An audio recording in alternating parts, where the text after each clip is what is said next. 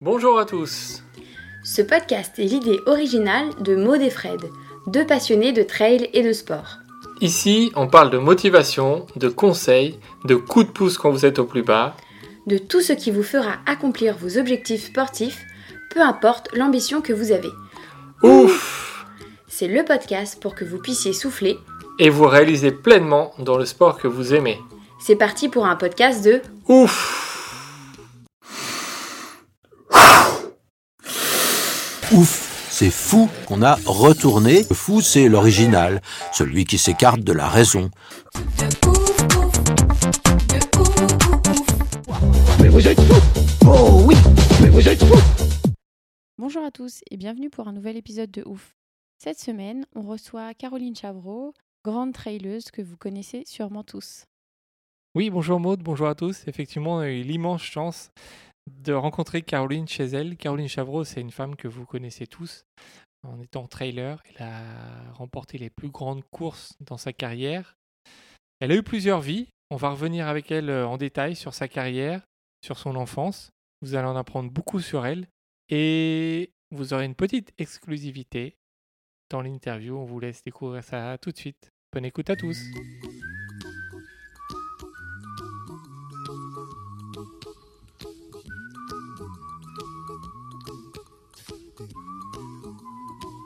Bonjour Caroline, Euh, merci d'avoir accepté de répondre à nos questions. On est très fiers de pouvoir discuter euh, un moment avec toi. On t'avait déjà eu dans un podcast euh, pour la Hard Rock euh, l'année dernière. C'est une course qui t'a marqué. On est heureux de te retrouver ici chez toi. On a voulu te dédier un petit peu cet épisode parce que tu as marqué l'histoire du trail et tu marques toujours l'histoire du trail. Ben, bonjour, merci d'avoir pensé à moi. Euh, je m'en rappelle aussi d'avoir préparé un peu la hard rock avec euh, Frédéric. Mm.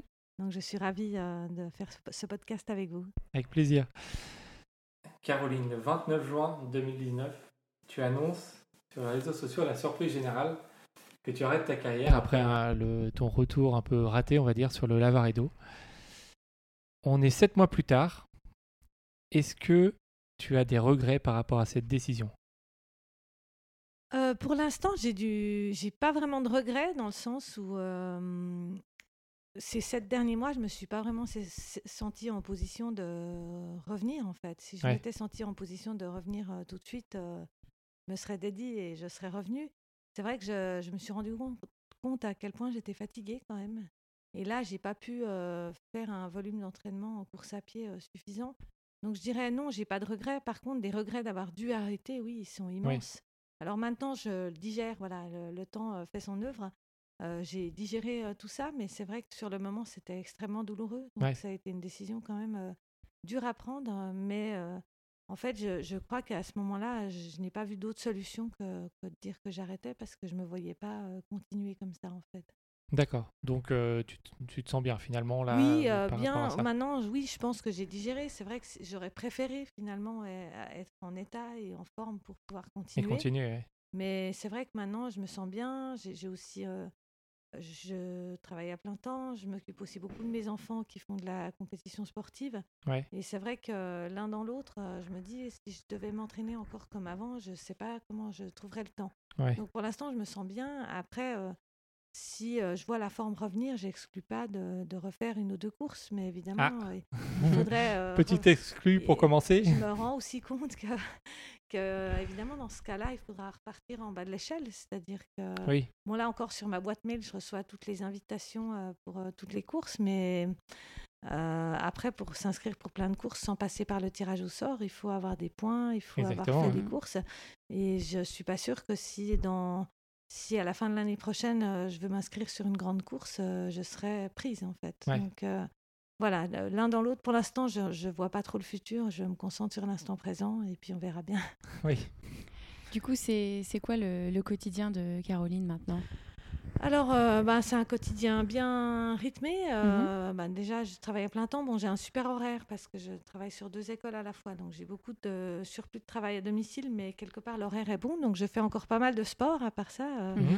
euh, ben, du vélo, pas mal euh, l'été, de la, de la course à pied aussi et beaucoup de ski de fond. euh, et là, je passe aussi pas mal de temps à m'investir aux côtés de mes enfants qui commencent la compétition au ski de fond. Ouais. Donc voilà, j'ai aussi l'impression de passer un peu le relais et de découvrir Bah, en fait l'univers du famille, ski. du ouais. coup. euh, Tu leur Ouais, as donné un petit peu l'envie, euh, le goût du, du sport Oui, aussi. je hein. pense que dès le départ, on a fait beaucoup de choses ensemble. Mhm. euh, et puis, c'est c'est aussi chouette de les voir progresser dans une activité. Puis moi, en tout cas, je trouve intéressant. Là, le week-end dernier, j'étais sur la première course, de regarder Mhm. aussi les autres enfants et de découvrir finalement un sport très technique et, et que je connais mal. euh, je trouve Mhm. ça passionnant. Après, euh, c'est vrai que heureusement, j'ai aussi le temps de faire du sport pour moi. Ça, je crois que je vais jamais tu abandonner. pourras, Ouais. ouais, tu pourras non, jamais non. arrêter. ouais. C'est difficile non. quand on a pratiqué du sport à un aussi haut niveau de, de s'arrêter Oui, totalement. Oui, oui, et puis j'ai envie en Mhm. fait. Euh, J'ai vraiment du plaisir à courir, à, à faire du vélo et d'autres activités. Et au printemps prochain, j'ai bien l'intention de me remettre à, à faire beaucoup de trail. Là, en ce moment, je cours plus sur la route. euh, Ouais. Mhm. pour, euh, parce que j'avais envie en fait euh, de changer un peu. J'ai écumé le Salève, donc là j'avais envie de le laisser un peu de, de- c'est la montagne à côté de Genève. J'avais envie de le laisser un peu de côté, et- mais là je cours beaucoup sur la route. Et puis euh, au printemps, j'espère bien me remettre à courir dans les montagnes, Ouais. ça c'est clair. Tu as toujours été sportif, toujours euh, à très haut niveau, quel que soit le sport. Avant le trail, il y a eu plusieurs sports, dont le kayak, Oui, euh, qui a fait partie de ta vie un bon moment, Oui. surtout quand, pendant ta jeunesse. Tu étais en équipe nationale suisse. Tu as fait plusieurs Coupes du Monde jusqu'à tenter les qualifications pour les JO d'Atlanta, que tu rates de peu. Ouais. Euh, et tu décides donc d'arrêter ta carrière euh, Euh, deux ans après. de, kayak. J'ai quand même arrêté deux ans après, oui. Ouais. J'ai quand même en- encore voilà, continué deux ans. ouais. Est-ce que tu peux nous raconter un peu cette période kayak à haut niveau? En fait, moi, je- avec le recul, ce que j'adorais dans le kayak, c'était le côté technique du sport. C'est vrai que c'est un sport extrêmement technique, assez pointu. Et ben, je- en fait, je vivais pour ça. Je m'entraînais euh, six jours sur sept, et puis après, très vite, euh, deux fois par jour. Quoi. On faisait Deux fois kayak- par jour ouais. Ouais, kayak muscu ou kayak. euh, bon, je courais pas bien, mais kayak course à pied ou kayak VTT. Et euh, c'est vrai que je, vivais que pour ça, pour réussir euh, dans mon sport. Simplement, j'avais quand même pas des super conditions d'entraînement. Et puis, je pense que j'avais le potentiel technique, mais pas forcément le potentiel physique. Il faut énormément de puissance. C'est des efforts très courts, hein, Ouais. euh, moins de deux minutes. hein. Ouais, Donc c'est vraiment, voilà, ouais. c'est vraiment de la puissance. C'est même pas vraiment du cardio, euh, c'est de la, de la puissance pure. Et moi, c'est pas mon point fort, ça c'est clair. Donc au bout d'un moment, j'ai réalisé que voilà, j'ai fait des bons résultats en junior, même au niveau international. Mhm. Mais après, j'ai réalisé que je percerais pas en fait à, à très haut niveau. Ouais. Donc à ce moment-là, euh, j'ai voulu arrêter. euh, et j'avais envie de voir autre chose en fait. J'avais passé des années de ma vie à m'entraîner dur et, et au bord des bassins. Voilà, j'avais envie de découvrir autre chose et Ouais. j'avais surtout envie de faire de, de voyager déjà et puis euh, après de faire de l'escalade. Donc j'ai arrêté le kayak euh, sans regret en fait, mais vraiment sur un coup de tête. Alors euh, Ouais. là, j'ai arrêté aussi du jour au lendemain. D'accord, euh, ouais. J'étais en pleine Coupe du Monde et au lieu de continuer la tournée, euh, je suis rentrée arrêté. chez moi et j'ai arrêté. euh, et j'ai jamais regretté cette décision. euh. Ah bah c'est bien. Non. Donc c'était de quel âge à quel âge cette Euh, période de en fait, j'ai commencé le kayak euh, vers 12 ans, mais Ouais. en compétition à 14. Et puis j'ai arrêté euh, en 98, donc j'avais euh, ouais, 21 ans.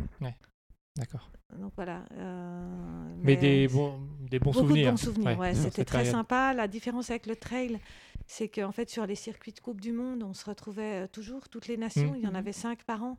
Et donc, tout le monde se retrouvait sur le même circuit. Et donc, on nouait énormément d'amitié avec des gens de tout pays. Et Ouais. ça, c'était vraiment, Un peu la chouette. colonie de vacances. Oui, euh, C'est euh, quelque chose qu'on retrouve pas du tout euh, dans le trail, en fait. D'accord, euh, ouais, mais ouais. en- dans le trail, j'ai fait des belles rencontres, mais à part l'UTMB, on... finalement, on se croise très peu sur une saison. Il y en a Mhm. un qui va faire une course aux Canaries, euh, l'autre euh, euh, le Ouais. 90 du Mont Blanc, etc. Et on se retrouve pas tout le temps sur les mêmes courses. Et ce qui fait que il y a beaucoup plus de participants. Nous, finalement, il y avait que les athlètes sélectionnés.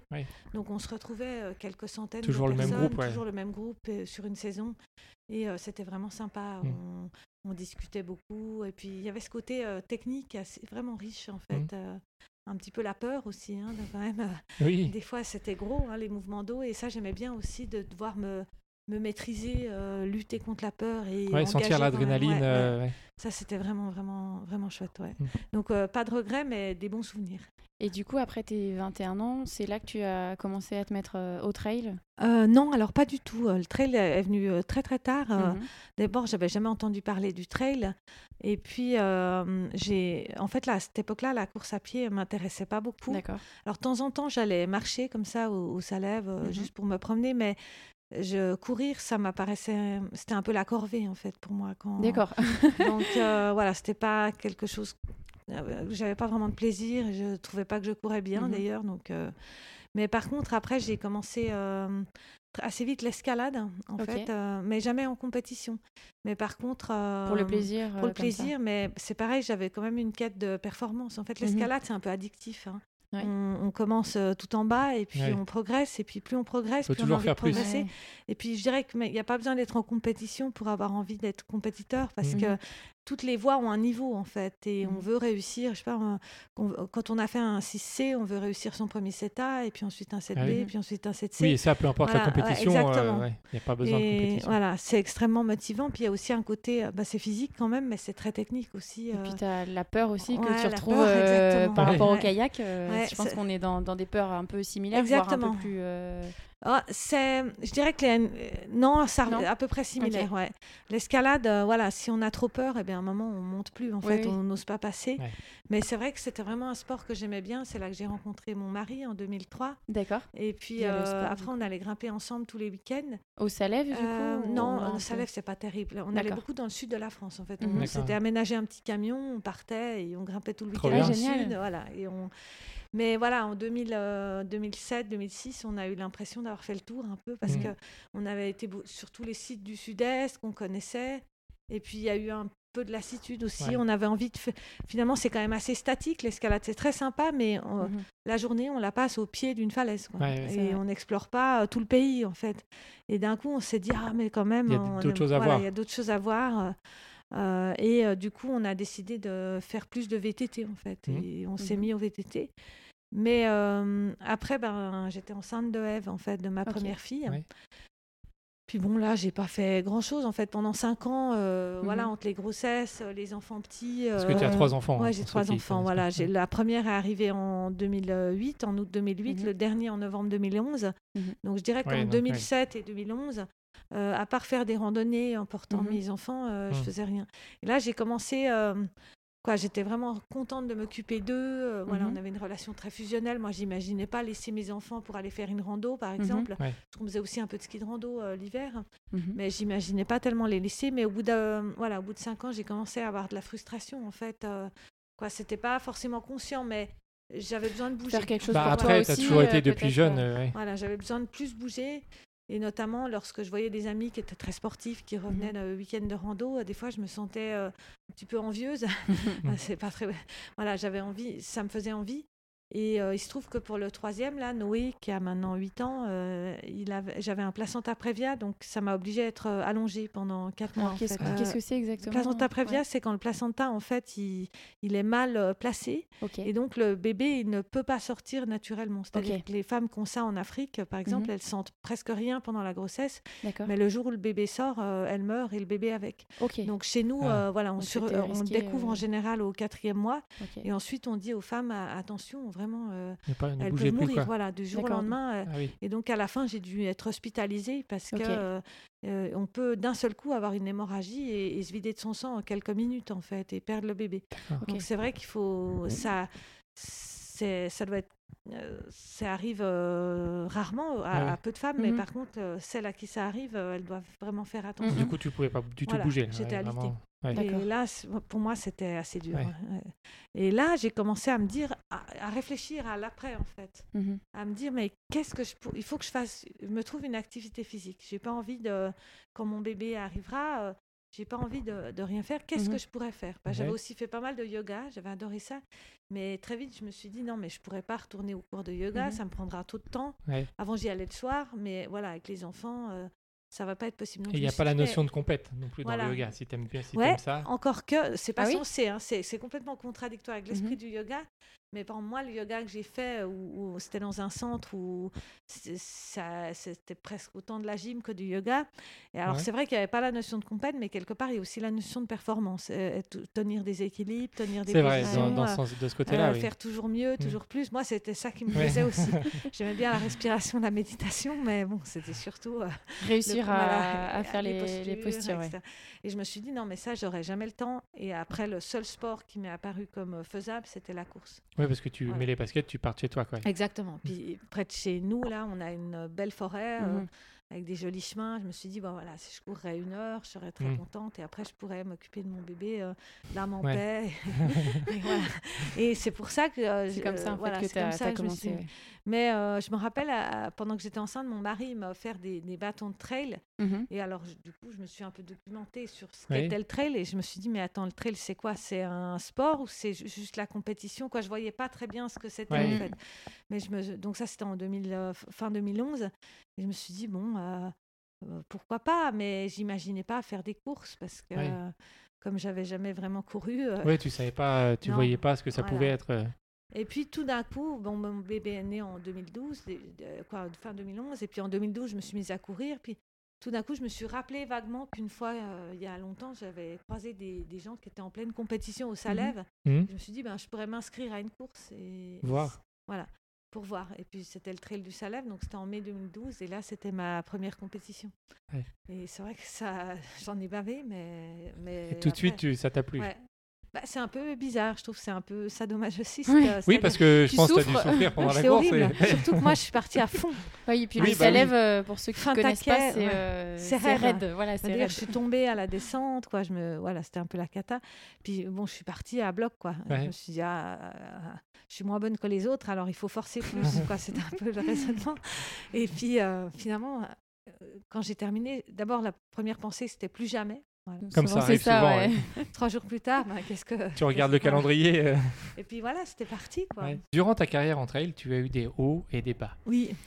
On va revenir sur ton année 2016, euh, une année assez incroyable où tu as tout gagné. Ouais. Transgran Canaria, Trail du Ventoux, le Mute, 90 du Mont Blanc, championnat du monde de skyrunning, c'est une Ouais. version 105 Ouais. km, l'UTMB et championnat du monde de trail fin octobre. Ouais. Comment tu l'as vécu cette folle année, toi, euh, et tous ces enchaînements? En fait, c'était. J'allais presque d'étonnement en, étonnement- en étonnement. Sur le moment, Mhm. je pense que j'ai pas vraiment réalisé le niveau que j'avais atteint. Euh, j'avais plus l'impression. euh, quoi, pour moi, c'était moi, c'était peut-être les autres qui n'étaient pas en forme ou comme ça, mais moi, je me voyais pas forcément comme forte en fait. D'accord. ouais. je- en 2015, fin 2015, j'ai mal terminé l'année en fait. J'ai abandonné l'UTMB. euh, bon, c'était mon premier UTMB. Ouais. Euh, J'ai eu des crampes. euh, je, je sais pas, maintenant avec le recul, je me dis j'aurais peut-être dû dormir deux heures et les crampes seraient passées, j'aurais pu terminer. J'ai abandonné à Valorcine. Donc Ouais. après, ça m'a épuisée. Et puis euh, après, j'ai voulu aller au Grand Raid de la Réunion et puis j'étais pas en forme, j'étais au bout du rouleau, donc euh, voilà, j'ai abandonné aussi. Et donc euh, fin 2015, euh, ben, j'ai recommencé à m'entraîner, mais j'avais pas l'impression de m'entraîner, d'être très en forme. Ouais. Euh, J'allais pas d'ailleurs spécialement vite et voilà, je me suis, mais je me suis entraînée bien pendant l'hiver. Mais hum, n'avais pas je- conscience que tu allais faire Non. une année comme ça? Non. Mais par contre, quand je suis arrivée à ma première course, qui était la Transgrande Canaria, je savais quand même que j'étais bien préparée. Ouais. En fait, l'hiver avait été assez rigoureux ici, donc euh, beaucoup de mes concurrentes avaient dit ah c'était dur, on n'a pas pu s'entraîner à cause de la neige. Et moi, j'avais l'impression quand même d'avoir fait le volume, Mhm. Mhm. d'être bien reposée, bien entraînée. euh, euh, j'avais aussi perdu un peu de poids. Voilà, j'avais toutes les conditions pour faire une bonne course. Donc j'y allais quand même en confiance. Puis bon, la course s'est bien passée. Alors c'est toujours un peu dur hein, quand même. euh, Ah bah oui, hein. Oui. voilà, c'est- Oui, quand on joue devant, voilà, ouais. Exactement. Je suis arrivée un peu épuisée, mais ça allait. Puis après, finalement, c'était un peu comme ça toute l'année. C'est-à-dire Ça que d'une s'enchaînait, course ouais. pour- sur l'autre, euh, je m'entraînais euh, correctement. J'avais jamais. gros- C'est surtout, je pense que j'avais jamais de gros coups de fatigue. Mm. C'est-à-dire que j'arrivais à bien m'entraîner sans m'épuiser en fait. Et, et euh, donc toutes les courses se sont bien enchaînées. La seule mo- moment où j'ai douté, quoi, je dirais qu'il y a deux moments quand même où je me suis mis plus de pression que ça, c'était ben, l'UTMB parce que Ouais. en fait Mm. toute l'année, à chaque fois que je réussissais une course, les gens me disaient euh, ah ben avec une, une course comme ça, l'UTMB Oui. ça va marcher. Et donc on avait l'impression que j'avais rien fait tant que j'avais pas Ouais. gagné l'UTMB. Et là, à un moment, je me suis dit, mais c'est voilà, c'est maintenant qu'il faut gagner l'UTMB. Et euh, voilà, je me suis mis une grosse pression. Et d'ailleurs, ça a été extrêmement difficile. Ouais. Puisque Andrea Hauser m'a talonné. Et oui, oui, elle termine juste Ah, derrière mais toi. c'est- franchement, c'était Ouais. c'était terrible. euh, C'était presque un peu traumatisant pour moi cette course parce que j'avais quand même l'impression d'avoir bien couru, d'avoir donné le meilleur de moi-même. Et à un moment, en partant de Trian, en- je l'ai vu, quoi, trois virages en dessous, et je me suis dit, mais c'est pas possible, Ouais. quoi. Toutes les autres années, alors les gagnantes, elles ont deux heures d'avance, elles peuvent terminer la course tranquille. Ouais, Et Et toi, puis non. moi, non, il faut que euh, je m'arrache jusqu'au bout, mais c'est, c'est, euh, c'était horrible, quoi. À un moment, j'avais envie de me reposer, quoi, juste cinq minutes, en Ouais. fait, de, juste... De répit. De te poser, quoi, de répit, et je pouvais pas. Et c'est vrai que c'était assez euh, violent, quoi, jusqu'à l'arrivée, c'était quand même vraiment, vraiment, vraiment dur. Et puis après, ben, les championnats du monde, là aussi, euh, ben, je me suis quand même mis une certaine pression parce que ben, je voulais absolument les gagner, en fait. Et, Ouais. Mhm. et là, je savais aussi que c'était peut-être moins mon format que les autres. C'était quand même plus court, plus roulant. Et qu'il y avait euh, ben, du beau monde quand même. Donc, Oui, pareil, ça m'a. Et après, voilà, c'était une belle année, mais quelque part. euh, Ouais, c'est surtout maintenant que je réalise à quel le niveau que j'avais en fait. Ouais, Ouais, sur le moment, ouais, tu, pour toi, c'était, euh, c'était pas forcément toi qui étais en forme. Tu dis, c'est les autres qui étaient, euh, qui étaient pas au niveau, et du coup, c'est pour ça que tu gagnes. Oui, et, et puis je me rendais pas compte aussi, je pense que euh, quelque part, euh, que c'est pas évident d'être toujours en forme sur les courses. Là, j'étais toujours Mhm. en forme sur les courses. Tout, c'était toujours. compliqué euh, parce que c'est quand même une ouais. grosse année Non. et rester en forme Voilà. euh, aussi longtemps, euh, Oui. c'est pas pas donné à tout le monde. Ouais, ouais, vraiment, c'était, ça allait toujours bien en fait. Chaque Mm. fois que je prenais le départ d'une course, euh, bah, je sentais que voilà, j'étais en pleine possession de mes moyens. Et ça, mine de rien, avec le recul, je réalise que c'était Ouais. loin d'être évident en fait. Ah oui. Ah, c'est génial comme Mm. sensation, je pense. euh. génial. Puis après, évidemment, c'est un cercle vertueux. On, on a confiance, on sait qu'on a réussi, on sait qu'on est capable Mmh, de. Donc le, le coup suivant, on, on, euh, bah, part plus mieux. euh. Enfin, voilà, on Ouais. part plus serein, ouais. Ça c'est clair. hein, Mmh. ouais. Gagner l'UTMB, c'est euh, c'est le rêve de tout trailer et traileuse. Euh, ça fait quoi en fait quand toi tu passes la ligne d'arrivée? Ah, Tu c'est disais un- que. c'est incroyable. ouais. Je pense que ça c'est un souvenir que je garderai longtemps. C'est toute cette foule là qui nous Mm. acclame. Et puis c'est aussi le, le soulagement quand même de dire enfin je vais me reposer. Avec Voilà, Andrea derrière. euh, ouais. Ah mon Dieu, ça y est, je l'ai Ouais. fait quoi. Et euh, de voir, moi je crois que le souvenir que j'ai euh, presque, qui me marque presque le plus, quand, quand j'y pense, la première image que j'ai, c'est presque pas la ligne d'arrivée, c'est juste avant en fait. C'est d'entrer dans Chamonix et de Ouais. voir ta foule. Je m'y attendais pas du tout en fait, parce que j'avais déjà fait d'autres courses à Chamonix, euh, le 90 du Mhm. Mont Blanc ou quoi. Mais il y avait une foule euh, importante au- aux abords de la Mmh. ligne d'arrivée.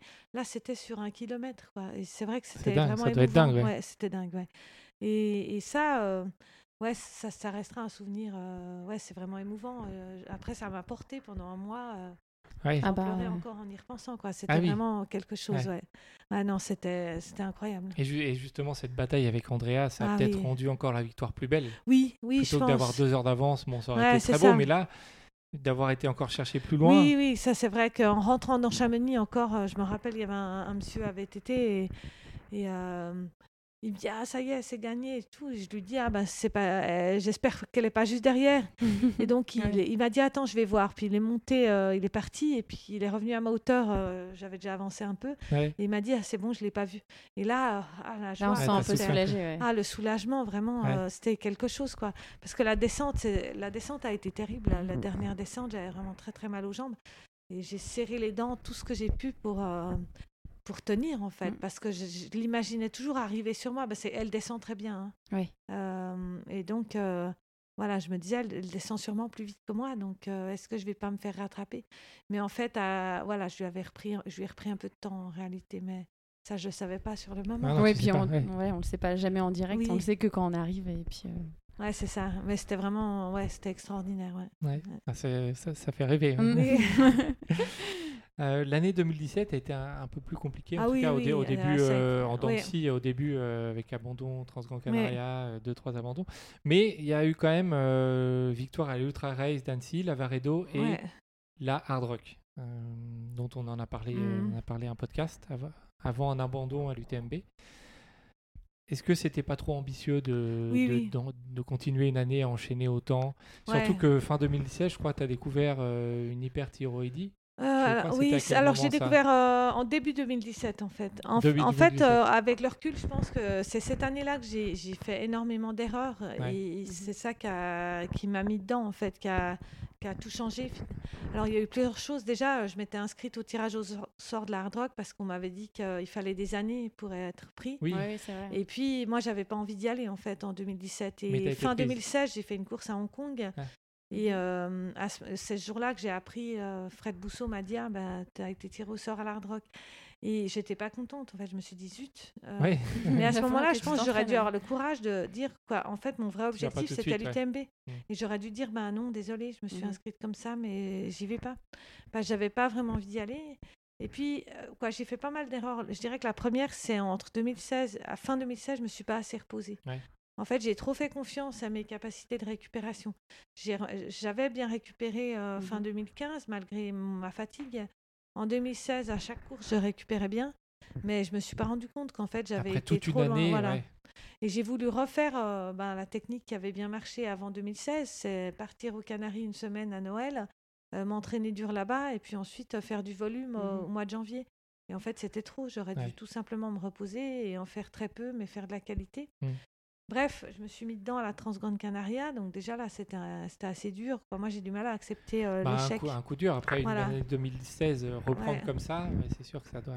Et puis je pense que je manque aussi de confiance en moi, c'est-à-dire que j'imagine que quelqu'un euh, qui a beaucoup plus confiance en lui, ben, il dit bah voilà c'est une course de raté, c'est pas grave. Mhm. Mais moi je le vivais déjà comme la fin du monde en fait. Ouais. Et donc là je me suis vraiment reposée, puis je- mais ça revenait pas en fait. J'avais pas l'impression d'être plus en forme. En avril, j'étais toujours fatiguée en 2017.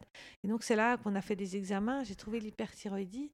Et, euh, mais je pense qu'elle était induite par le sport en fait. Elle n'était pas Est-ce que tu peux nous expliquer aussi ce que c'est euh, Alors, la- l'hyperthyroïdie La thyroïde, c'est le régula- c'est un peu le régulateur euh, de la chaude. Quoi, notre organisme, il est une sorte de chaudière et Mhm. la thyroïde, c'est ce qui règle la température. Mhm. Et donc, euh, si on a une hypothyroïdie, on, on a peu d'énergie, on est mou et on a le cœur qui a, t- qui a bat- qui a tendance à battre euh, lentement Mhm. et on a souvent froid. Et voilà, on, on a peu d'énergie, mais par contre, si on a une hyperthyroïdie, ben, les fréquences cardiaques au repos euh, sont, extrêmement élevées. Puis on a chaud euh, tout le temps. Euh, moi, j'avais tout le temps chaud, c'était l'horreur. Euh, pour enseigner, par exemple, j'étais obligée de me mettre en débardeur euh, tout l'hiver parce que Ah oui. j'avais trop chaud. Ah. Puis souvent, on a tendance à la nervosité, euh, certains Mhm. deviennent agressifs, et donc on récupère moins bien parce qu'on a le sommeil qui est perturbé. En fait, c'est comme Ouais. euh, voilà, notre organisme machine, il est en sur-régime. Voilà. euh, à fond. ouais. Et moi, je pense que c'était ça, c'était induit par une sorte de sur- par le surentraînement. En fait, j'avais trop fait. Et puis donc ça peut, ça avait carrément impacté. Voilà, le surentraînement léger, euh, c'est juste une petite fatigue et en deux Mhm. semaines on est reposé. Et puis quand il est plus important, euh, ça impacte les paramètres biologiques. Donc Ouais. par exemple chez les femmes, c'est souvent la thyroïde qui est touchée parce que c'est le régulateur de, de- aussi tout notre système hormonal. Mm. Et donc j'ai pris des médicaments et donc euh, euh, en fait, à ce moment-là, je pense que j'ai quand même eu de la chance. C'est que euh, j'ai récupéré assez vite. En Mhm. fait, en Ouais. juin, je suis allée au Lavaredo. Alors, je- moi, j'avais pas l'impression d'avoir tout à fait ma forme de, de 2016. Mhm. Mais en fait, à 20 minutes près, j'ai fait le même temps euh, qu'en 2015, alors qu'il faisait beaucoup plus chaud, que les conditions étaient mauvaises et que je me battais voilà, contre Woodcroft. Et finalement, j'ai gagné avec 50 minutes d'avance. Ouais. Donc, j'ai quand même fait une bonne course. Et là, après, je suis partie à la hard rock. Et franchement, Mhm. avant la hard rock, j'avais la meilleure forme de ma vie. quoi. J'avais le cœur qui battait à 30 au repos. euh, même avec l'altitude, j'avais l'impression d'avoir une pêche d'enfer. Et je me suis dit, mais je vais faire la, la course de rêve. Et Mhm. effectivement, ça s'est bien passé. Sauf que, voilà, j'avais un... En fait, il y a une sombre histoire. C'est que moi, j'avais demandé à quelqu'un d'être pacer. Et il y en a, il y a un- quelqu'un de chez Salomon qui voulait absolument être mon pacer et qui a, qui a un peu fait le forcing. Et le matin de la course, il m'a dit Ah, ben, c'est moi qui serai ton pacer. Et moi, je. je- Ouais, le changement de dernière minute voilà, le comme ça. changement de dernière minute, Bah, ça Et puis, perturbe quand tu voilà, ça m'a perturbé. course, euh. Puis il m'a perdu. Et c'est vrai que c'était pas une petite euh, quoi, perdre 20 minutes. C'est là Mhm. déjà ça m'énerve. Mais là, on a perdu 3 heures. Je me suis cassé une côte. Quoi. Ça a Ah été ouais. vraiment, Mhm. euh, euh, ça a été affreux quoi. Et après, j'ai terminé la, la course. En fait, ça m'a épuisé de me perdre. euh, C'était au milieu de la nuit, aussi, voilà. Oui, bah oui, oui. mentalement, physiquement. En fait, jusque là, j'avais une pêche d'enfer. Et puis à 1h du matin, entre 1h et 3h ou 3h30, j'ai erré euh, au fin fond des montagnes. Et puis quand enfin j'ai retrouvé mon chemin, j'en pouvais plus en fait. Ouais. Là, c'est une autre fille, euh, Kelly Wolf, qui a été mon pacer. Et elle, euh, quoi, je pense qu'elle a dû se dire que j'étais vraiment une randonneuse parce que euh, elle me traînait en fait. Ouais. Moi, je la voyais courir pas vite devant et j'arrivais pas à la suivre. Ouais. C'était affreux, quoi. Et après, je suis tombée plein de fois, donc je me suis recassée encore plus la côte. Ah ouais. J'ai terminé la course, j'étais gonflée de partout, j'en pouvais plus. Avec et puis, aussi, euh, hein, ça je pense ça, 4003 voilà. aussi. euh. Ça, je m'en suis pas remis. Et là, euh, c'est moi, dur, hein, j'aurais dû choisir en fait. J'aurais dû. Mon objectif c'était l'UTMB. J'aurais pas dû vouloir. Ouais, parce faire que les c'est proche, hein, il y Bah a, oui, il y a il y avait 6, 7 cinq semaines. À Cinq l'époque, il y avait cinq. Ouais. Et, et en fait, j'aurais dû renoncer à l'UTMB. Du coup, je me Ouais. suis encore relancée dans l'UTMB. À peine j'avais récupéré parce que début Mhm. août, on avait fait un stage avec Salomon et j'avançais pas en fait. Mhm. Euh, y Volet m'avait dit renonce à l'UTMB. euh, mais voilà, j'ai pas voulu écouter, écouté, parce ouais. que j'y tenais tellement. Et donc après, j'ai terminé, euh, ben voilà, bien déçue quand même. Mhm. Et bah, j'étais quand même déçue pour la hard rock parce que bon, j'avais gagné, mais pour moi, c'est pas comme ça que je... quoi. Tu voulais gagner comme ça, je voulais gagner, battre, voilà. devant, ouais. Mm, Oui, c'est ça qui est dur un peu. C'est que Mm. finalement, euh, je suis rentrée, j'étais épuisée. Puis bon, après, c'était. Je suis rentrée, j'avais des plaies partout, euh, j'avais la côte pétée pendant un mois, j'étais vraiment pas bien, j'étais. J'ai j'ai été épuisée, c'est- pas agréable. quoi. Ça reste pas le meilleur souvenir. Non, non, non, pour moi, c'est Ouais. pas un bon souvenir. Puis j'étais aussi en colère un peu parce que l'organisation avait vraiment fait une erreur de balisage. Et puis après moi, ils ont remis du balisage. Donc ça aussi, je trouvais pas Ouais. super éthique. euh, Mhm.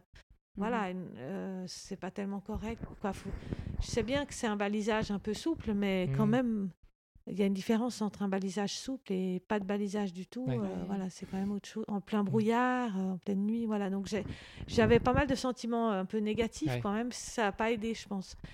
Et puis après, à l'automne, euh, je me suis vraiment reposée, je pense. euh, j'ai quoi, j'ai essayé de reprendre, Mhm.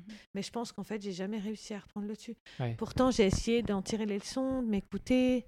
Alors bon, j'ai quand même fait la Saint-Élion, et qui s'était pas trop mal passé. Mhm. Euh, mais après, j'ai galéré tout le temps. Ouais, hein, ouais.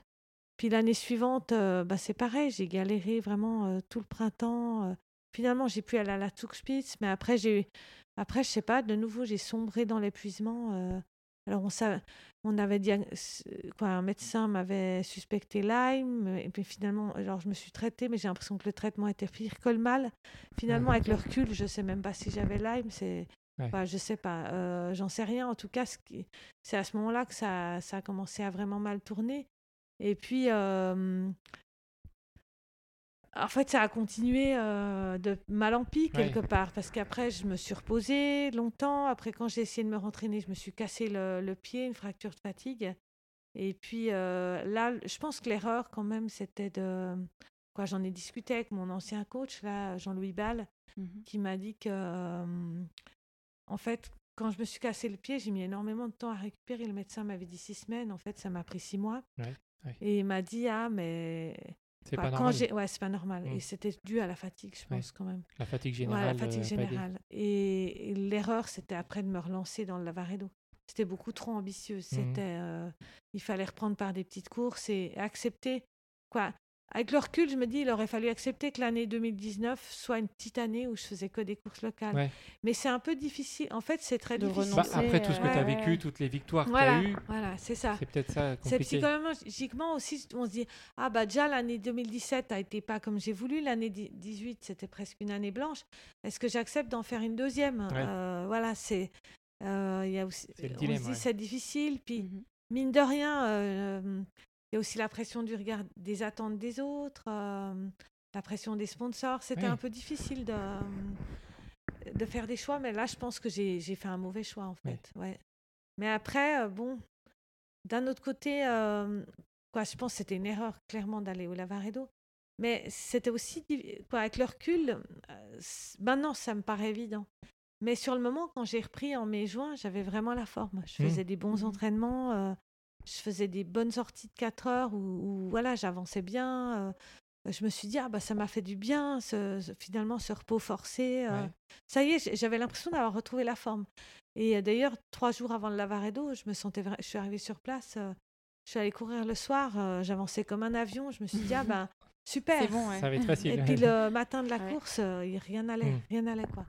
Alors après, je ne saurais jamais si c'était psychologique ou la faute à pas de chance, Ouais. probablement un peu des deux, mais c'est vrai que c'est un peu difficile d'être parfaitement lucide en fait. On a tellement envie de réussir que on, on inter- quoi, moi j'avais tendance à interpréter tous les signes euh, positifs comme euh, ouais comme des signes positifs justement et Ouais. j'avais pas tellement envie de d'attendre plus longtemps. Euh, durant toutes Mm. ces années euh, d'ultra trail, euh, comment tu faisais toi pour combiner euh, tes entraînements, tes voyages, euh, les courses, euh, ton boulot, ta famille et les, les- tes trois enfants? Ah bah c'était compliqué. Alors après, je, je- je suis quelqu'un d'assez discipliné en Mhm. fait. Euh, moi, j'aime passer beaucoup de temps avec mes enfants, donc c'est vrai que c'était la priorité.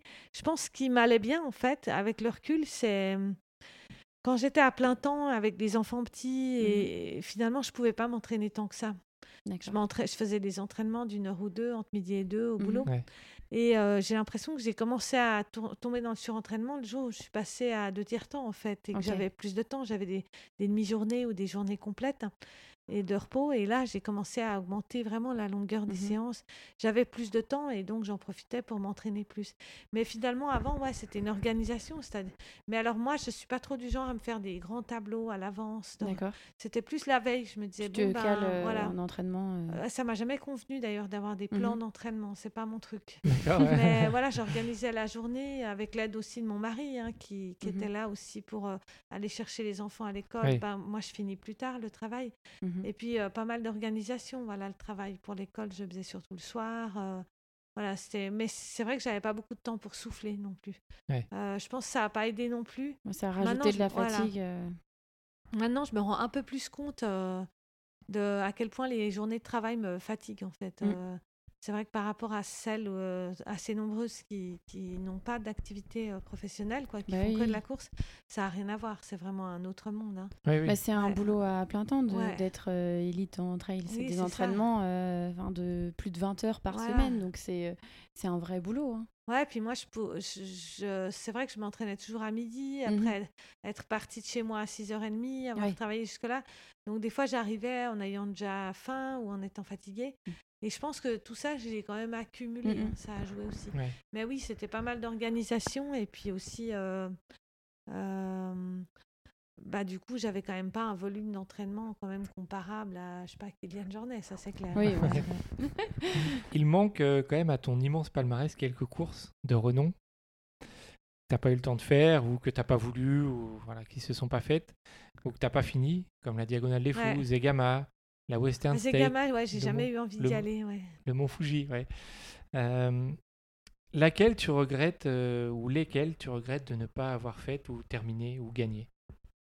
Je dirais il y en a deux. euh, alors, il y en a une, c'est vraiment pour la course elle-même, l'autre pour le voyage. Euh, je serais bien allée une fois aller au Japon, faire le Mont Fuji, Ouais. parce que euh, je suis assez attirée par la culture, la société japonaise, et, et Mhm. c'est vrai que ça m'aurait bien plu une fois de découvrir ça. voir ouais. Donc là, vraiment pour le voyage, en fait, Mhm. euh, plus que pour tout la ce course. qu'il y a autour. ouais, Bon, on vraiment. m'a dit que la course c'était un peu étrange avec des parties euh, très plates et après des parties euh, raides. Ouais. Voilà. Je suis pas sûre que c'est un parcours en soi qui, qui m'attire énormément, mais oui, j'aurais bien été à la rencontre des, des Japonais en fait.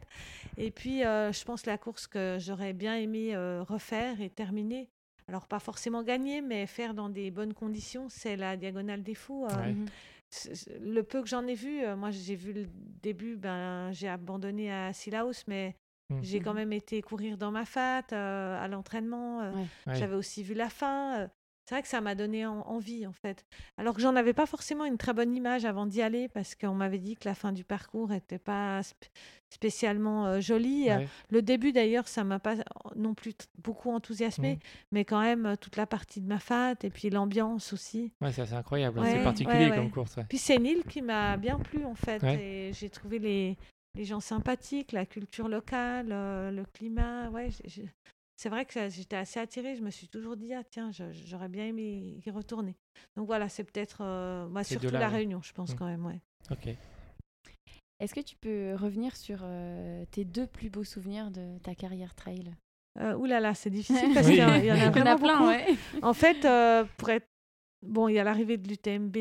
euh, je dirais des arrivées de course, ça c'est Ouais. clair, euh, l'arrivée des championnats du monde. Je dirais que si je dois garder euh, un meilleur souvenir, euh, ah, c'est difficile parce qu'il y a deux courses en fait qui m'ont particulièrement Mhm. plu. Euh, la première, c'est le Mute. Euh, bon, pourtant, on avait eu le Mhm. mauvais Ouais. temps, on pataugeait dans la boue, mais c'est quand même vraiment une belle course. C'est c'est une des rares courses, je trouve, où il n'y a rien à jeter, en fait. Depuis le départ jusqu'à l'arrivée, euh, tout est super, en fait. C'est ludique. ouais, c'était vraiment une belle découverte. Et puis, une autre course qui m'a vraiment énormément plu, c'était le Buff Epic Trail. Euh, dans les. Pyrénées, là, euh, euh, Parc des Guestortes. Là, c'est pareil, il n'y avait absolument rien acheté. Et vraiment une belle course. On n'avait pas eu beau temps. C'était la seule course de 2016 que j'ai, avec le Mute, que j'ai pas fait par beau temps, d'ailleurs, Mhm. les deux. Mais c'est vrai que c'était waouh, c'était vraiment beau dans les montagnes. Puis j'avais été faire une reco. Alors, j'ai Mhm. aussi un, un de mes meilleurs souvenirs aussi, c'est la reco. euh, Bon, pourtant, j'étais toute seule, donc Mhm. euh, on pourrait se dire, ah, c'est un peu glauque. J'avais passé deux nuits euh, toute seule euh, pour aller faire cette reconnaissance, mais j'avais vraiment eu du plaisir. Il y avait encore de la neige, je passais par des endroits Ouais. magnifiques. Et c'est vrai aussi, toutes ces grandes balades que j'ai fait à l'entraînement, euh, ça reste dans mes meilleurs souvenirs. Et c'est pour ça que j'ai envie d'en refaire, euh, ça c'est clair. euh. je trouve que le trail, c'est quand même se déplacer vite en montagne. et- Exactement, ouais. Ah, Il y a c'est pire. c'est chouette, ouais. ouais, c'est vraiment chouette. Toujours découvrir des paysages, mais en plus de manière différente en fonction de la météo, Oui, du soleil, du le moment de la journée où tu vas courir. C'est, Ça n'a rien à voir. C'est génial, ouais. Non, c'est c'est clair. Ça, j'ai envie d'en refaire. Alors, je trouve que la difficulté, bah, c'est un peu comme l'escalade ou comme beaucoup de sports.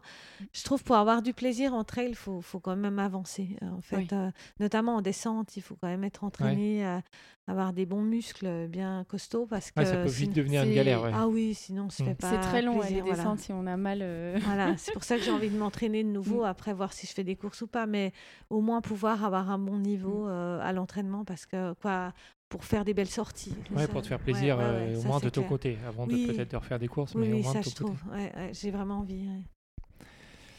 Et dans l'autre sens, euh, est-ce que tu peux nous dire le moment ou les, les, les deux, trois moments qui ont été le plus dur en course pour toi à vivre, les deux Euh, pires moments? Je crois que c'est quand même euh, en 2015 là quand j'avais abandonné à l'UTMB parce que en fait ça a été une très longue descente euh, aux, aux enfers en fait. Euh, Ouais. J'étais bien en forme, bah, comme un peu tout le monde, euh, je dirais jusqu'au jusqu'au Grand Col Ferret. Et puis après petit à petit les muscles se grippaient et malgré tout j'ai essayé en fait, je voulais absolument terminer. Et puis c'est vraiment comme un un robot rouillé qui, qui avance de moins en moins vite. Puis à un moment, je me suis retrouvée immobilisée, je pouvais pas faire un pas de plus. Ouais. Mais avant ça, euh, ouais, j'en ai bavé euh, longtemps et puis euh, j'ai eu pas mal d'hallucinations. quoi. J'étais vraiment euh, Ah oui. au bout de ma vie. ouais. C'est vrai que de, finalement, euh, je me rappelle quand j'ai passé, euh, je sais plus comment il s'appelle, mais je crois que c'est Catonne, là, avant Valorcine, je sais plus si c'est Oui. ça. J'ai passé Ouais, et, et j'ai vu cette longue descente et vraiment, j'étais un cap. Quoi, chaque pas, euh, je, je- ah, j'avançais plus. Ouais. Et c'était extrêmement frustrant parce qu'avec mon quoi l'année d'avant avec mon mari, on était allé courir là-bas et je m'en rapp- me voyais en train de Oui. dévaler cette Ouais. descente et de me dire mais pétard Là, pourquoi? à euh, ah mais c'était horrible vraiment et ouais, c'était extrêmement démoralisant puis après de se retrouver finalement euh, dans la voiture à rentrer à Chamonix au lieu Ouais. d'arriver en fait Mm. Et ben, j'étais encore deuxième en fait quand j'ai dû arrêter Euh, les autres ont mis je sais pas combien d'heures à me rattraper mais c'était vraiment dur ouais ça je pense que c'était un, très restera, très très ouais. mauvais souvenir ouais, ouais. Mm. Euh, après des autres mauvaises bah, forcément il y en a plein j'ai abandonné quand même pas rock, mal hein, de on en a courses parlé un peu. L'hard rock, ouais, c'était assez traumatisant, Mm. je pense. Non, j'ai eu pas mal de mauvais souvenirs aussi, finalement, quand on y pense. Euh, moi, le problème, j'ai du mal. Quoi, j'ai une bonne capacité d'oubli et de relativisation après coup, mais sur le moment, par contre, euh, j'ai j'ai beaucoup de mal. Je dur, prends ouais. les choses très à cœur Ouais. et voilà, euh, c'est chaque fois un assez peu de temps violent pour pour moi. digérer. ouais. ouais. Je pense que c'est aussi lié à mon passé. euh, En fait, quand j'ai fait du kayak, j'ai eu des succès, mais j'ai aussi eu pas mal d'échecs. Mhm. Bah, D'ailleurs, c'est souvent comme pour ça que les gens arrêtent jeunes, c'est quand ils ont, euh, ils n'arrivent, Ouais. pas à atteindre leurs objectifs ouais. et un peu trop d'échecs, ouais. Et euh, je m'étais juré de pas revivre ça en fait. Je m'étais dit bon, c'était chouette le kayak, mais je ferai plus jamais de compétition parce que bah, déjà, je n'imaginais pas qu'il y ait un sport qu'on dur. puisse commencer à plus de 30 ans. Puis je me suis Ouais. dit non, c'est trop dur, c'est bon, j'ai pas envie de m'infliger ça. Et là, finalement, de le revivre à chaque fois, je me disais, ah, mais ça y est, je retombe dans, Ouais. là-dedans. Quoi. Dans ce que tu voulais pas. Pourquoi je m'inflige ça, en fait? Mm. Et donc, ça, chaque fois sur le moment, pour moi, c'est assez violent, en fait. Ouais. ouais. À un moment de, de ta carrière, euh, en grande forme, tu arrivais à rivaliser avec les meilleurs hommes, comme le montre ta sixième place au 90 du Mont Blanc en 2016, notamment. Qu'est-ce que ça te faisait de jouer avec euh, les hommes devant? Euh, bah déjà, c'est agréable parce qu'on Mhm. n'est pas dans la foule. on est tout seul, en fait. Et moi, c'est vrai que j'ai- j'aime pas faire une course quand je suis dans la masse en fait. Et c'est vrai que c'était, ben, en fait, euh, c'est pareil, je le voyais pas forcément comme euh, waouh, je, suis- je suis la meilleure. C'est C'était plus, je me disais ah tiens, ils sont pas en forme, euh, je les Ouais. rattrape. À quoi. chaque fois, Qu'est-ce euh, qu'il leur prend ouais. Pourquoi? Ah lui, ah bon. ah, et euh, mais c'était chouette, ouais. Et c'est vrai que c'est quoi. Ce que j'ai surtout aimé dans ces courses, c'est dans quelques courses comme ça, comme le 90 du Mont Blanc. Bon, c'est qu'il y avait encore, bien sur la fin, de sentir encore cette espèce d'une force, quoi, vraiment à sentir qu'on a de l'énergie, ouais. des bonnes Ouais. jambes, et ça, c'est quand même vraiment agréable, quoi. Parce que j'ai fait quand même beaucoup d'ultra, bah, même la Transgrande Canaria, Mhm. euh, où, on- où je terminais. euh, bah, c'est un peu l'horreur, quoi. Mhm. On termine, on, on a mal partout, on a envie de vomir. On... c'est vraiment Que du l'enfer. bonheur, Ouais. C'est l'enfer. Moi, la Ouais. j'ai vomi trois ou quatre fois dans Ah oui. les cinq derniers kilomètres. Puis on, on commence à être énervé parce qu'on n'en peut plus. Là, de, sur quelques courses, d'arriver à, à bien terminer, euh, c'était vraiment. ouais, c'est plaisant. ouais, c'est vraiment plaisant. ouais. Alors justement, tu en as parlé un petit peu. On a déjà discuté quelques fois ensemble. Qu'il y a une chose qui nous a marqué à, Ouais, à tous les deux. C'est euh, quand tu nous dis que que ce soit l'entraînement ou en course, il faut toujours que tu sois à fond, toujours tu cours Ouais, essoufflé, ça, toujours essayer d'aller de plus en plus vite, toujours sans jamais gérer ton temps finalement. Euh, Comment, comment tu expliques cette, euh, cette partie de toi qui veut toujours aller plus vite, toujours à fond, toujours essoufflé Ouais, je, je sais pas, je pense que c'est comme ça depuis mon enfance, mais c'est aussi lié au sport lui-même. C'est-à-dire que euh, je trouve que courir, euh, quoi, par exemple, quand on court à 12 ou à 15 à l'heure, on n'a pas les mêmes sensations et même pas la même technique C'est ça, course. exact. ouais. Et c'est vrai que euh, trottiner, moi je trouve ça ennuyeux en fait. En ce moment, des fois, euh, bon ben, je, trottine, mais je me dis, mais c'est ouais, c'est bien, mais c'est pas très marrant. et et c'est vrai que je pense que c'est surtout ce côté-là. C'est Ouais. pour la recherche de meilleures sensations en fait. Ouais, parce que même des fois, quand il y a des courses où tu avais deux heures d'avance, il fallait toujours que tu essayes d'aller plus vite, Oui, de rattraper devant. vrai. Ouais, mais c'était aussi mon côté un peu perfectionniste. Ouais, euh, ah bah je peux faire mieux, euh, j'aimerais faire mieux, un bon chrono. euh, voilà, il y avait ce- cette idée du chrono. J'ai toujours eu du mal euh, à me dire bon bah j'accepte de, Mm. je gagne mais avec un chrono pourri. Euh, mais en fait, c'était peut-être aussi ce qui m'a perdu, j'en sais rien. Je pense pas, moi. Je pense pas que c'est cet aspect-là. Je pense que c'est plus l'aspect de ne pas arriver, bah, comme j'ai dit avant, les erreurs que j'ai Ouais. citées Mhm. avant. Mais c'est vrai que non, j'aime bien. Alors, après, c'est peut-être aussi une impression que je donne. Je suis pas sûre que je suis tant que ça à fond. C'est vrai que souvent, j'ai remarqué que quand je cours ou quand je fais du ski de Mhm. fond, les gens me disent t'es à fond. Ouais. Mais moi, j'ai pas forcément c'est l'impression d'être à c'est fond. pas ça, ouais, aujourd'hui, pas euh, d'ailleurs, je skiais et j'avais vraiment pas l'impression d'être à fond. C'était plus euh, euh, voilà, une sortie euh, de repos, détente. Ouais. Puis il y a quelqu'un qui m'a dit Ah, t'es à fond, toi. Et je me suis dit Tiens, c'est- c'est- je dois dégager C'est- ça, ouais. je pense. Mais Oui, c'est peut-être après une façon, Ouais, une mimique ouais. de Non, courir. je pense, euh, ouais. ouais, ouais. C'est plus une impression. Mais c'est vrai qu'en course, des fois, euh, j'avais des droits à des remarques euh, euh, d'adversaires qui me disaient Ah, mais si tu continues à souffler comme ça, tu vas pas. Tu vas pas arriver au bout. Ouais. Mais je pense que c'était aussi dû au. je- euh, je- voilà, j'ai peut-être pas une VO2 max. euh, j'ai pas la VO2 max de Kylian Jornet. Donc, euh, Mhm. je dirais que quand on a un peu moins de souffle, on est obligé de souffler plus pour, Ouais. pour avancer. Quoi. On va revenir aussi sur, euh, sur quelques, quelques histoires de, dans, dans le trail. Est-ce que tu pourrais nous, nous dire quelles sont tes plus belles rencontres euh, que tu as faites dans, dans le milieu du trail? Eh ben, j'en ai fait beaucoup. Bon, une des plus belles, je trouve, c'est quand même euh, Philippe Propage, euh, l'entraîneur de l'équipe de France. Je trouve qu'il est, hum, il est vraiment généreux euh, de son temps, de son énergie, toujours jovial, de bonne humeur. ouais, c'est, c'est vraiment des. il est, on reste régulièrement en contact et, et ouais, j'ai eu vraiment beaucoup de plaisir à le fréquenter. Après, attendez que je réfléchisse un peu, parce que c'est difficile de citer tout le monde, mais Oui, il y en a beaucoup, je pense. euh, Quelques, Ouais, j'ai rencontré plein de gens. Bah, j'aimais beaucoup euh, une personne. euh, c'est un peu dommage parce que c'est un, un peu sur la fin que j'ai Mhm. rencontré, mais Francesca Canepa, on, on Mhm. s'est tout de suite senti euh, très proche. Ça a tout de suite euh, bien collé. Et euh, c'est vrai que c'est vraiment quelqu'un. Voilà, j'ai l'impression pas mon âme sœur, mais je veux dire, elle, elle est vraiment proche de moi au niveau de sa personnalité. Mhm. euh, Et euh, après, il y a des tas de gens avec qui j'ai noué des bons contacts. Et aussi des gens, après, c'est pas forcément des gens avec qui moi j'ai une bonne relation, Mhm. mais j'ai aussi beaucoup d'admiration pour. euh, Mhm. Il y a beaucoup de gens qui m'ont inspiré en fait. euh, par exemple, Ludo Pomeray, c'est vrai que j'ai trouvé que c'était une personnalité extrêmement inspirante, Mhm. notamment avec son sens de l'humour, toujours sa capacité à être Ouais.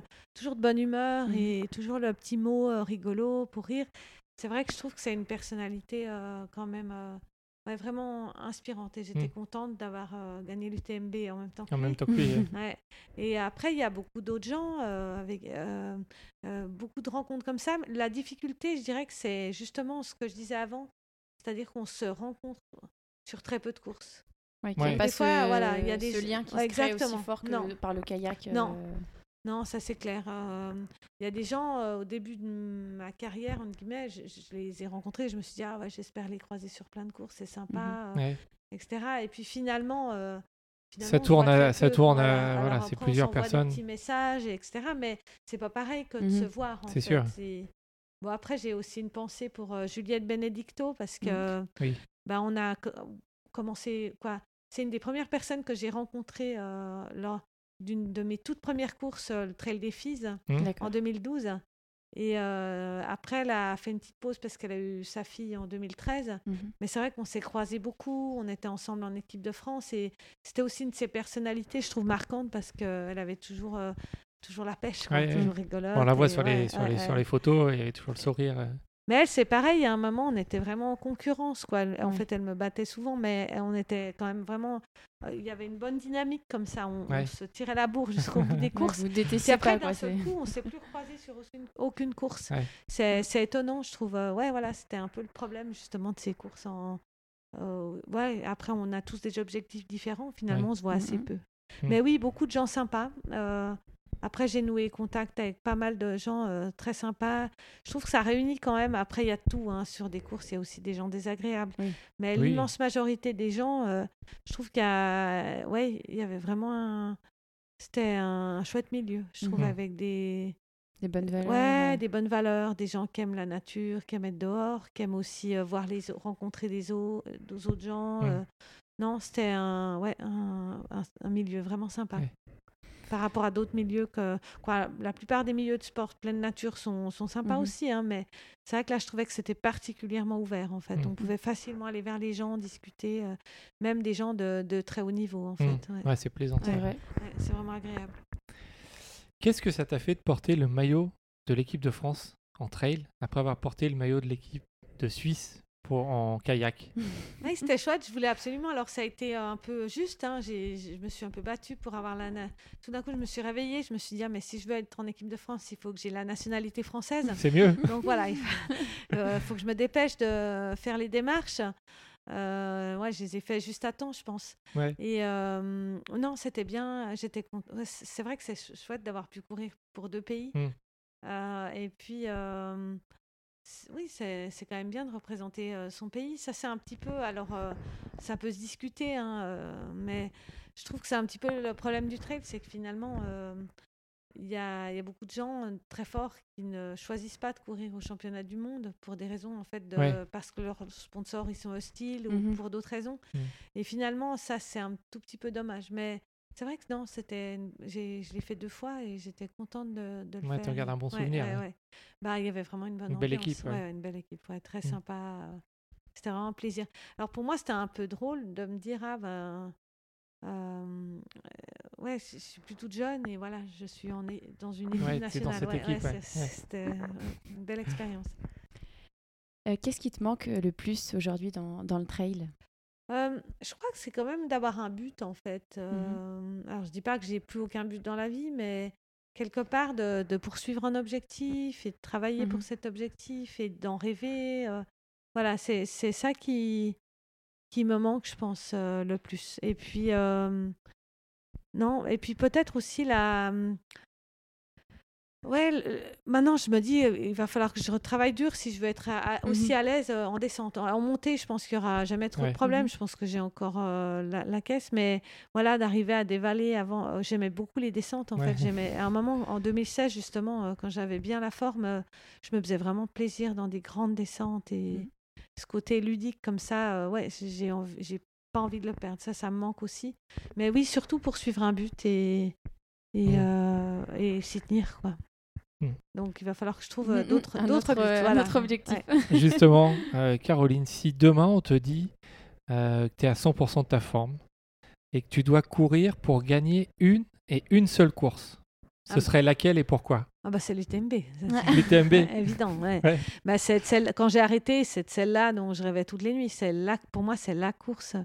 Euh, ouais, c'est vraiment la course qui me plaît le plus. Ouais. C'est ben, par l'organisation, l'ambiance. euh, et puis c'est la date aussi, je pense. C'est, pour moi, c'est en tout cas que ça soit comme ça en fin d'été. euh, pour moi, c'est Avant la rentrée, voilà, avant ouais, la t'as rentrée, le temps. voilà. Euh, toute Voilà, exactement. penses. Ouais, euh. exactement. Et puis, ouais, non, ça c'est clair que ça serait un rêve. euh. Et puis bon, il y a aussi un plateau, une concurrence, euh, une effervescence qu'il n'y a pas sur les autres courses. Ah, c'est sûr. Donc oui, ça serait la course, Mm. ça c'est clair. Une question qu'on pose à tous nos invités. Est-ce que euh, tu as un objet fétiche que tu emmènes partout avec toi dans toutes tes courses? Alors non, pas du tout. Je ne Mhm. suis pas du tout fé- fétichiste, pardon. Non, aucun objet. Aucun Non. objet, même Non. pas un habit que tu mets Non, euh, rien, du tout. Rien. Qu'est-ce que tu réponds à tous les gens qui te disent que tu es une ouf et que tu as fait des trucs de ouf dans ta carrière? Euh, je répondrais que non, y a, on est loin d'être dans le plus ouf. Euh, les gens qui font, euh, ben, Kylian Jornet qui fait l'Everest deux fois en une semaine, euh, ou Mike Horn qui va au, Ouais. au pôle Nord, au pôle Sud, ou surtout qui traverse le monde par l'équateur avec tous les risques, ça c'est fou. Mais non, finalement le trail c'est justement c'est une aventure accessible et c'est ça qui plaît à, à tant de monde. Mm. C'est que c'est l'aventure pour tout le monde en fait et c'est en fait c'est- ouais c'est pas tellement l'aventure finalement mais c'est on, on a on le vit comme ça. Mais non, moi je trouve qu'il n'y a rien de fou ou d'exceptionnel, non Mm. pas du tout. Et pourtant. Oui. Et si tu devais euh, rencontrer euh, Caroline Chavreau, qu'est-ce que tu lui dirais? Euh, euh, je dirais euh, détends-toi. cool, ça va bien se passer. Elle était comment, Caroline, à 10 ans? Ouh là là, moi à 10 ans, euh, agitée déjà. Ouais. Euh, ouais, j'étais pas très calme ni à l'école ni nulle part. Et puis très curieuse, ouais. J'avais envie de bouger. euh, une grande, ouais, je lisais beaucoup, hein, mais donc j'étais capable aussi de m'immobiliser dans un lit euh, trois heures pour lire, ça c'est Mhm. clair. Mais euh, voilà, j'étais, j'aimais bouger, être dehors. euh, je- et j'ai- j'étais curieuse et je parlais facilement aux gens. Je, Ouais. je- voilà, j'étais pas du tout timide. Maintenant, je le suis un peu plus, mais euh, dans ma jeunesse, non. J'étais, voilà, je parlais à tout le monde et euh, je- je- j'avais très vivante, quoi. Ouais. À ton avis, comment la famille Chavreau voit la Caroline d'aujourd'hui? Ouh, ça, je sais pas. Euh, Je dirais que c'est, c'est... mes enfants sont presque depuis tout petit, ils m'ont vu Mhm. comme euh, la course. Donc pour eux, ça a été un peu euh, difficile. Ils étaient un peu déçus que, que j'arrête. Ouais. Mais après, je pense que, en tout cas, mes enfants me voient comme, euh, comme leur maman et, et je sais pas s'ils ont beaucoup de recul en fait. Mhm, Ils- voilà, je suis leur maman et c'est tout. Euh, après, le reste de la famille, quoi, mes parents par exemple, mes parents ils m'ont toujours soutenu.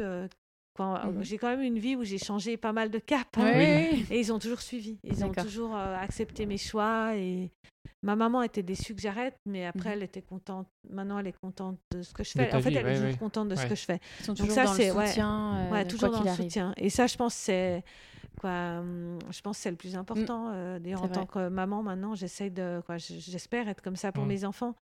C'est le sentir qu'on a un soutien inconditionnel. Je pense que c'est déjà. Quels que soient les choix Ouais, euh, ça donne des vraiment enfants. une, une bonne base euh, dans la vie. Puis un regard positif aussi. Ils avaient toujours un regard positif sur Mm. euh, ce que je fais.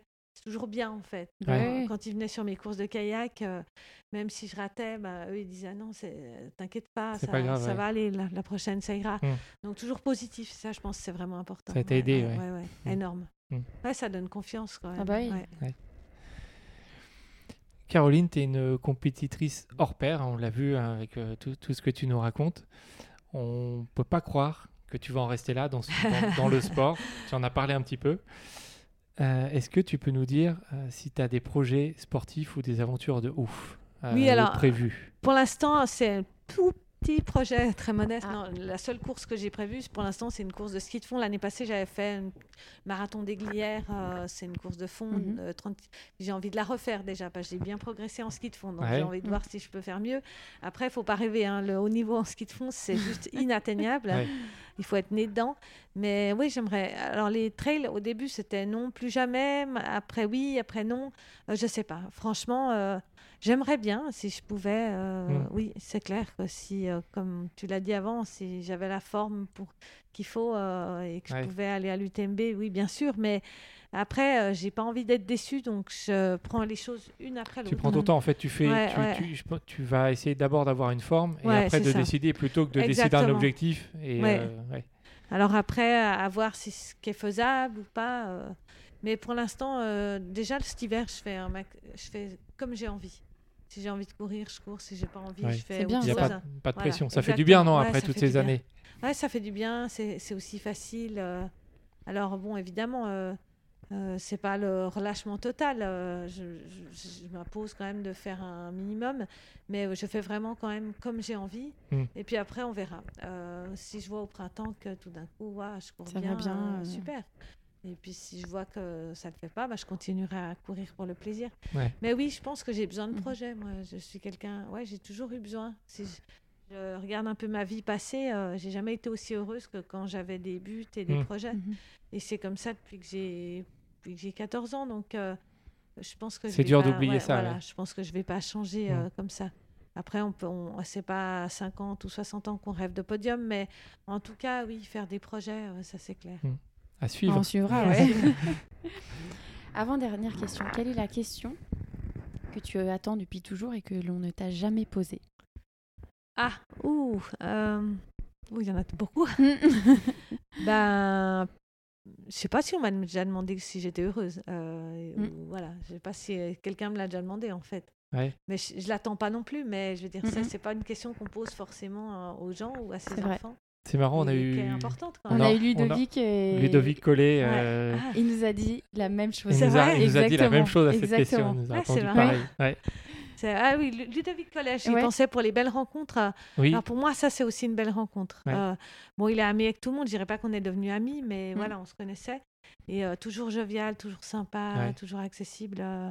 c'est quand même un modèle aussi pour moi. Mm. Et il est bien dans son métier, je pense, parce que bah, il faut ça, je pense, pour être speaker. Ah oui, c'est clair. Ouais, non, c'est ça, c'est une belle rencontre Mm. aussi. Ouais. Est-ce que tu as un dernier mot à dire euh, à tous, toutes les personnes qui nous écoutent? On va te laisser leur parler pendant une minute. Euh, voilà, un dernier mot pour, euh, pour eux. Eh ben, merci déjà d'avoir écouté cette interview jusqu'au bout. Et puis, euh, bah, j'aurais qu'un mot à dire. Faites-vous plaisir, euh, pas seulement sur les courses, mais aussi surtout au quotidien, euh, dans les montagnes euh, ou dans les plaines d'ailleurs. Et euh, bah, je pense aussi euh, quelque chose que j'ai peut-être pas assez travaillé sur mes débuts et pas assez en 2016, c'est savoir aussi, euh, si j'avais un conseil à donner, éprouver aussi de la gratitude Mhm. euh, pour la chance qu'on a de pratiquer euh, ce beau sport, d'être en forme. Et je pense qu'aussi la gratitude, ça fait du bien à soi-même aussi, Mm. se- parce que quand on se dit qu'on a de la chance, finalement, euh, ben, on est plus heureux euh, sans doute et on, me- on apprécie plus le, le moment présent. Mais voilà, surtout, je vous souhaite euh, ben, plein de réussite et plein de bonheur euh, sur les sentiers et ailleurs. Merci Caroline pour euh, bah, avoir pris le temps de répondre à nos questions et d'avoir parlé voilà, de ton expérience, de tes aventures. Et on te souhaite euh, bah, tout le meilleur pour la suite, que ce soit en trail ou pas. Et puis à tous les auditeurs, on vous dit à très bientôt pour un nouvel épisode. Eh ben, merci beaucoup. Au revoir. Et voilà, on est arrivé à la fin de, de cet épisode. On espère que ça vous a plu, que vous en avez appris beaucoup sur Caroline et sur la petite exclusivité. Donc on va voir, on va voir ce que ça donne. N'hésitez pas à partager si ça vous a plu, à mettre des petits commentaires, à mettre des petits likes, à mettre des petites étoiles, 5 de préférence. Ça nous fait plaisir et ça fait vivre euh, ce podcast. Et puis, quant à nous, on vous dit euh, à très bientôt pour un nouvel épisode. Ciao